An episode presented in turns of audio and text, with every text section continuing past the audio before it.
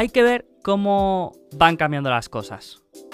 Yo que siempre había sido de practicar muchos deportes y ver más bien pocos, ahora cada vez estoy viendo más y practicando menos. Será por la edad.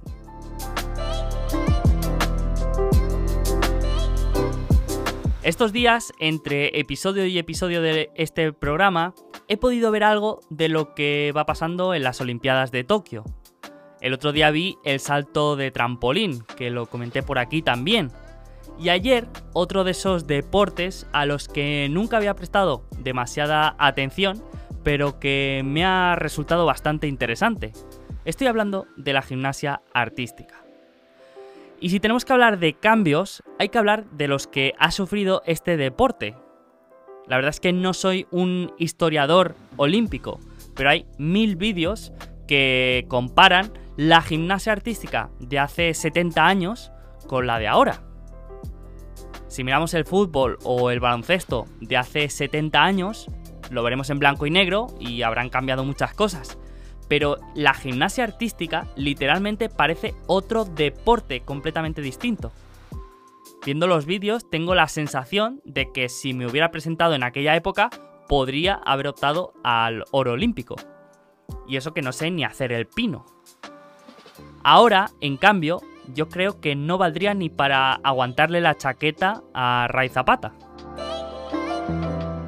Las cosas cambian y evolucionan y en el deporte es donde se puede percibir de manera más exagerada. En el salto de altura todo el mundo saltaba de cara o de lado, hasta que en las Olimpiadas del 68 a un norteamericano se le ocurrió tirarse de espaldas. Ese loco ganó el oro y desde entonces todo el mundo salta de espaldas. En la natación, el oro de hace 50 años no ganaría ni en la competición de su pueblo. Y es que no conozco deporte que, tanto en puntuación como en técnica como en resultados, sean peores que en el pasado. En la inversión no se ve de manera tan clara, pero cuando miramos con perspectiva es obvio que todo ha cambiado mucho. Al igual que en el deporte, hemos tenido avances tecnológicos, mejoras evolutivas y locos que se han atrevido a hacer las cosas de manera diferente.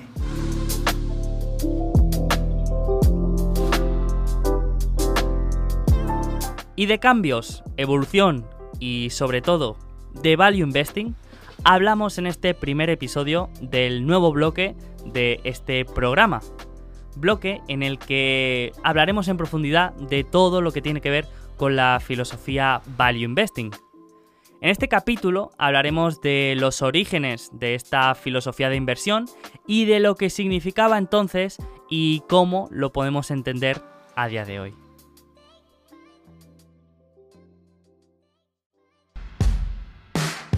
There's a company behind every stock. The company does well, the stock does. Muy buenas a todos y bienvenidos a esta segunda parte ya del programa. Espero que se esté aprendiendo mucho y espero que esté gustando. Y todavía nos quedan muchas cosas por comentar. Nos queda toda la parte de Value Investing, toda la parte de la escuela de Berkshire Hathaway, toda la parte de psicología de la inversión y por último todo lo que vamos a ver de desarrollo de filosofía de inversión. Así que vamos a empezar este bloque de Value Investing para entender todo lo que hay alrededor de esta filosofía y en este episodio vamos a empezar hablando de la introducción al value investing y vamos a ver un poco lo que es, de dónde salió y qué son los conceptos más importantes de esta filosofía. Si hablamos de value investing tenemos que hablar de Benjamin Graham, generalmente reconocido como el padre del value investing. Graham fue un conferenciante y gestor de fondos que en 1934 publicó un libro llamado Security Analysis con su compañero David Dodd. Este libro fue un ensayo fundacional que detallaba una metodología de inversión que más tarde se conocería como Value Investing. Esta filosofía se había estado gestando desde 1920 en la Columbia Business School. En resumen, la metodología giraba en torno a la búsqueda de acciones de empresas públicas que parecieran baratas mediante una valoración cuantitativa de los estados financieros. Antes de la llegada de Security Analysis, la única estrategia que existía en Wall Street era la de anticipar los movimientos de precio que iba a hacer una acción.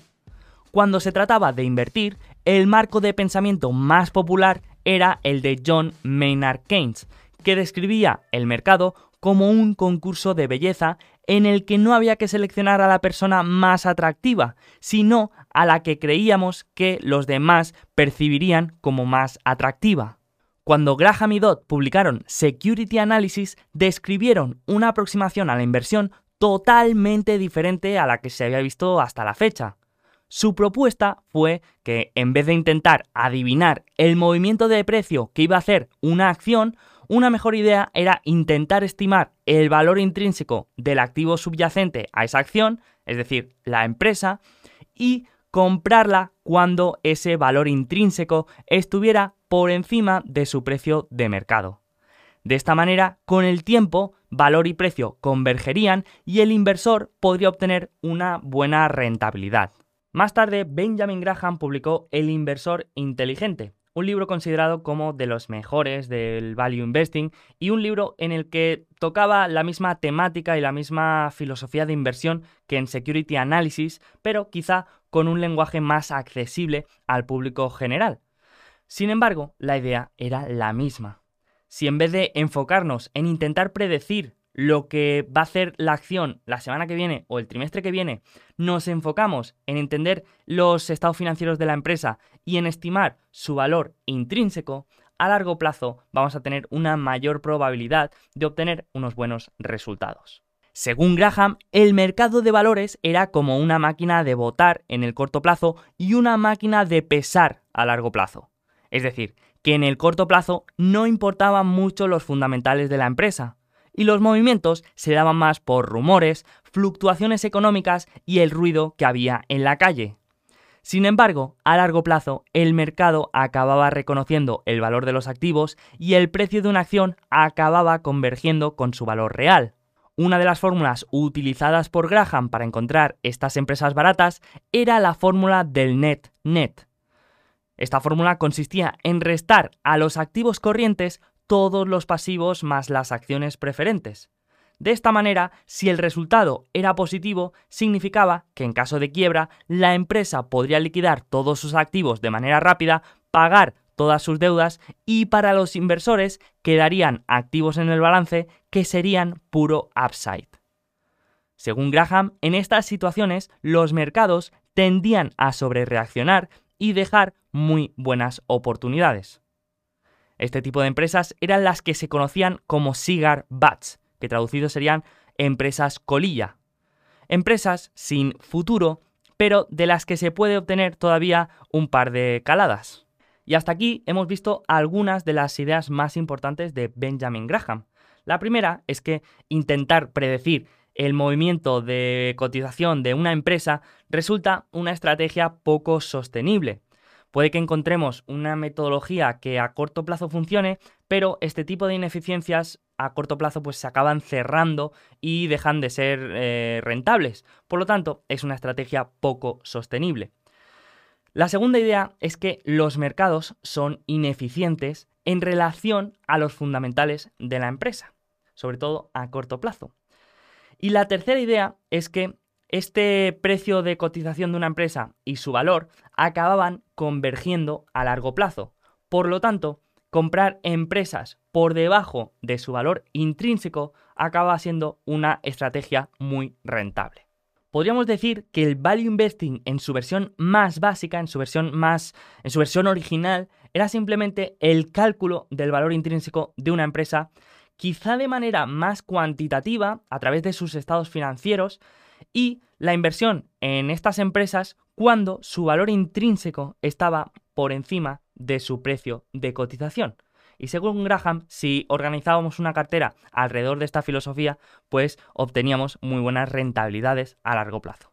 De hecho, Benjamin Graham como gestor obtuvo grandes rentabilidades, aunque también hay que decir que su periodo más largo de inversión fue justo después del crack del 29, por lo que fue un periodo muy bueno para encontrar oportunidades. Aún así, varios estudios han demostrado que esta estrategia de inversión en empresas colilla, como le llamaban, habría seguido funcionando incluso después de Benjamin Graham, que se retiró a mitades de los 60 más o menos, pues eh, varios estudios han demostrado que un inversor que hubiera seguido esta estrategia durante 20 años habría obtenido una rentabilidad media del 30%.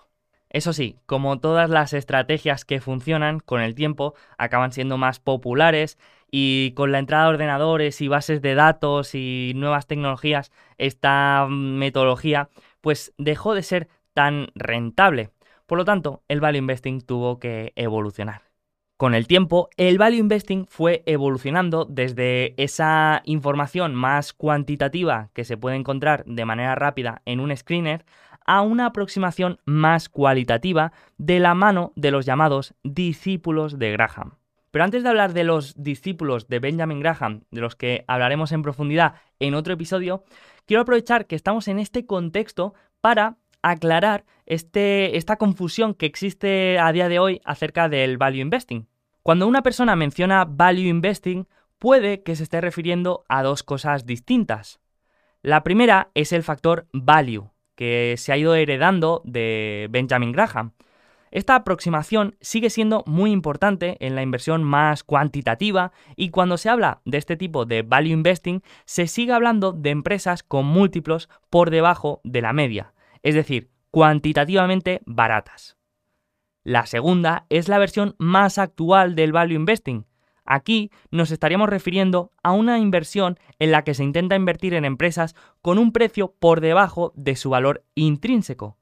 Solo que en este caso ese valor intrínseco se valora por otros aspectos más allá de los cuantitativos.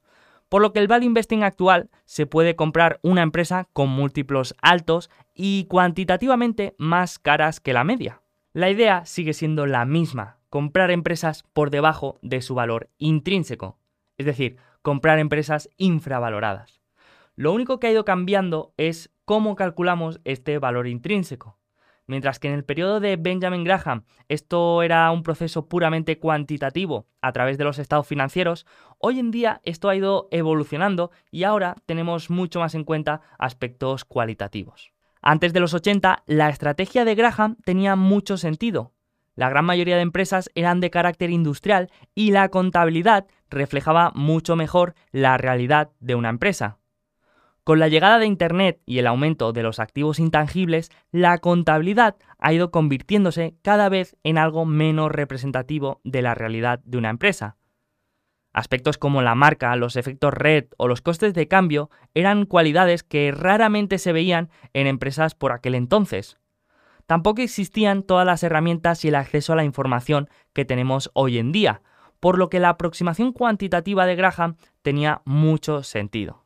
La idea del valor intrínseco de una empresa puede ser un concepto un tanto ambiguo, pero básicamente se puede definir como el valor razonable que tendría una empresa en base a su capacidad de generación de flujo de caja futuro. Obviamente, este flujo de caja futuro no es asegurado, y siempre estamos hablando de estimaciones y aproximaciones. Por lo que en ningún caso el valor intrínseco es un valor matemático que sea objetivo, y siempre va a haber diferencias entre inversores en esta estimación de flujos de caja futuros. Aun teniendo una parte subjetiva, este cálculo del valor intrínseco sigue teniendo mucho sentido porque hace que la inversión pase de ser un juego de intentar predecir el movimiento que va a hacer una acción a ser un cálculo económico y un ejercicio de comprensión de los fundamentales de un negocio. Por eso, para mí, el value investing tiene mucho sentido, porque es simplemente entender los fundamentales de un negocio, calcular sus flujos de caja futuro, estimar el valor intrínseco en base a esos flujos de caja futuro y comprar una empresa cuando su precio de cotización esté por debajo de su valor intrínseco. Para mí esto es una aproximación sencilla, que no significa que sea fácil, pero que es muy intuitiva y que tiene sentido. Si yo le explico esta estrategia a mi madre, probablemente en 5 minutos la entienda. En cambio, si le intento explicar el análisis cuantitativo o el análisis técnico, pues probablemente me cueste algo más. Así que ya hemos visto un poco los orígenes del value investing, hemos visto su versión más básica y cómo ha ido un poco evolucionando y hemos visto uno de los conceptos más importantes, que era el cálculo del valor intrínseco. En el próximo episodio hablaremos de otro de los conceptos más importantes de los que defendía Graham, que era el margen de seguridad. Así que hasta entonces, seguimos.